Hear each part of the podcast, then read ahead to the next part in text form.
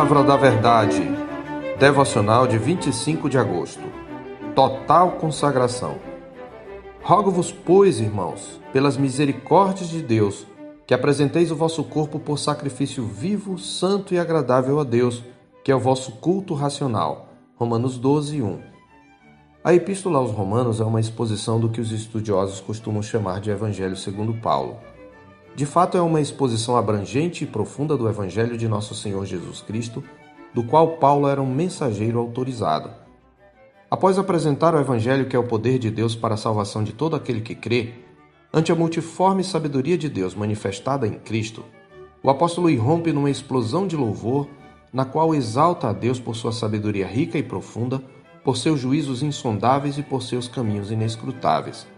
É nesse espírito de adoração e louvor que ele roga aos seus leitores que vivam à altura do evangelho pelo qual foram salvos. Nosso texto mostra qual deve ser a resposta dos salvos à misericórdia de Deus.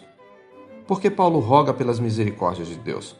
Porque aquilo que Cristo fez por nós é a motivação para viver plenamente a vida cristã.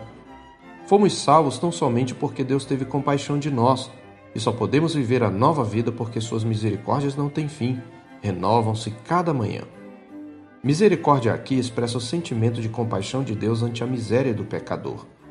E o plural reforça o transbordar do coração compassivo de Deus.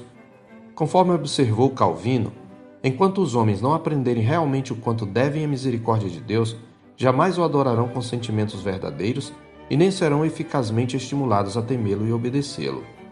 Diante de tal manifestação da graça e da misericórdia de Deus em Cristo, qual deve ser a reação daqueles que foram salvos da sua ira?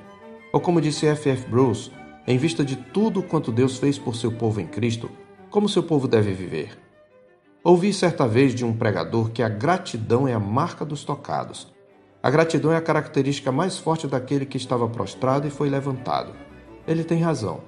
Como o pobre banhista salvo do afogamento para com seus salva-vidas, aquele que foi liberto de tão grande morte não pode cultivar outro sentimento no coração que não a gratidão eterna.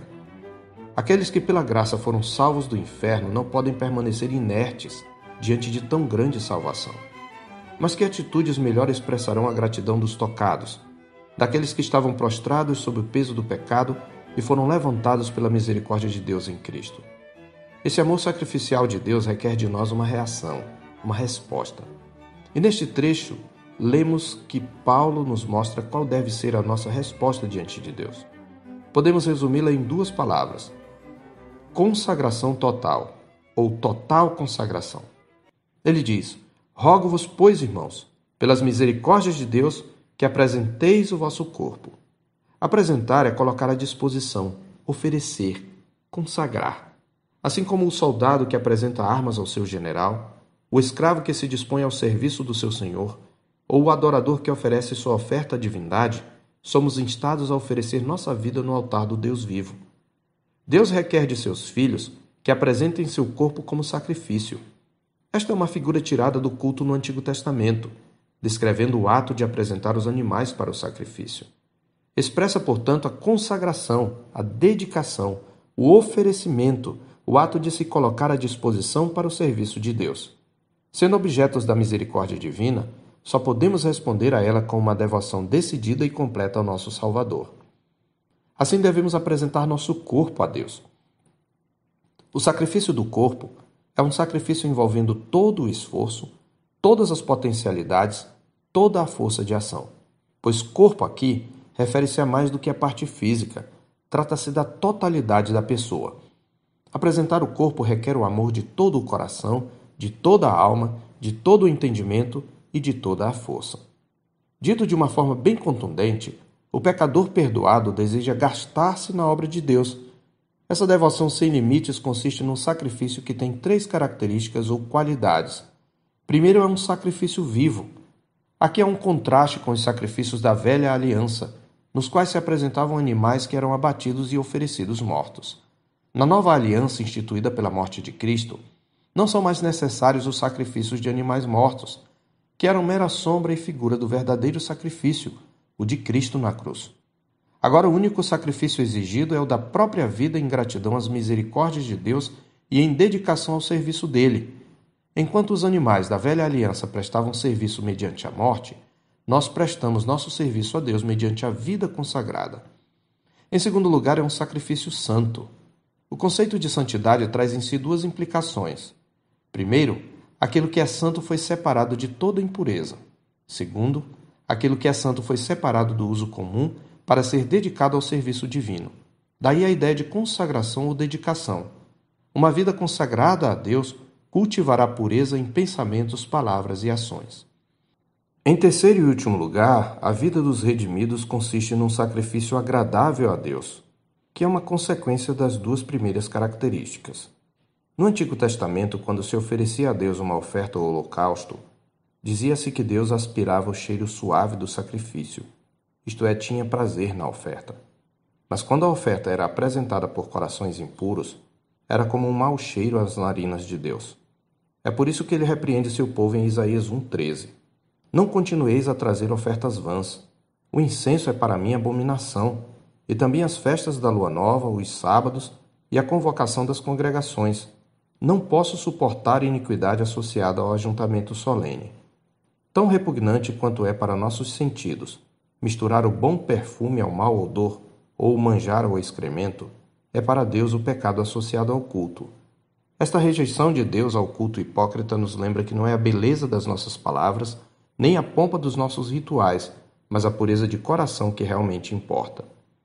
Paulo conclui esta parte dizendo que apresentar-se a Deus como sacrifício vivo, santo e agradável é nosso culto racional. O sistema de sacrifícios do Antigo Testamento era mecânico e simbólico. O sacrifício cristão é voluntário e real. A devoção cristã deve ser uma devoção consciente, inteligente e consagrada a Deus e a seu serviço. Essa perspectiva vem demolir a usual separação entre sagrado e profano na vida cristã, pois a liturgia seguida no culto solene deve se refletir na liturgia da vida. O culto cristão é também o culto da vida, expresso na adoção consciente de uma nova conduta, vivida por alguém que sabe que sua vida é permeada pela presença de Deus. Dessa forma, tudo o que fazemos é para a glória de Deus, como está escrito em 1 Coríntios 10, 31. Portanto, quer comais, quer bebais, ou façais outra coisa qualquer, fazei tudo para a glória de Deus. É por isso que, antes de nos dizer como devemos pautar nossa conduta, nossos padrões éticos e morais enquanto cristãos, a Escritura nos diz que a vida cristã consiste, acima de tudo, num contínuo ato de adoração. Por isso a Bíblia nos diz: Fazei tudo sem murmurações nem contendas, em Filipenses 2,14. Consagração total. Uma vez que tudo o que fazemos é para Deus, tudo deve ser feito com zelo e sem murmurações, pois, como observou certo escritor, cada indivíduo dá seu coração àquilo que considera de máxima importância e esta lealdade determina a direção e o conteúdo da sua vida. Poucas pessoas traduziram esta total consagração tão vividamente quanto William Booth fundador do Exército da Salvação, quando indagado sobre o segredo do seu sucesso. Depois de pensar um pouco e com os olhos marejados, respondeu: Eu compartilharei o segredo. Deus tem se apoderado de tudo o que há em mim. Determinei que Deus teria tudo do que houvesse em William Booth. Se há algum poder no exército da salvação hoje, é porque Deus tem recebido toda a adoração no meu coração, todo o poder da minha vontade e toda a influência da minha vida seja totalmente disponível àquele que não poupou o seu próprio filho. Seja dele 24 horas por dia. Se entendemos o que ele fez em nossa vida, não há outra resposta que possamos dar a tão grande amor, senão total consagração. Eu sou o pastor Marcos Augusto, pastor da Terceira Igreja Presbiteriana de Boa Vista, em Roraima. Tenha um bom dia na paz do Senhor Jesus.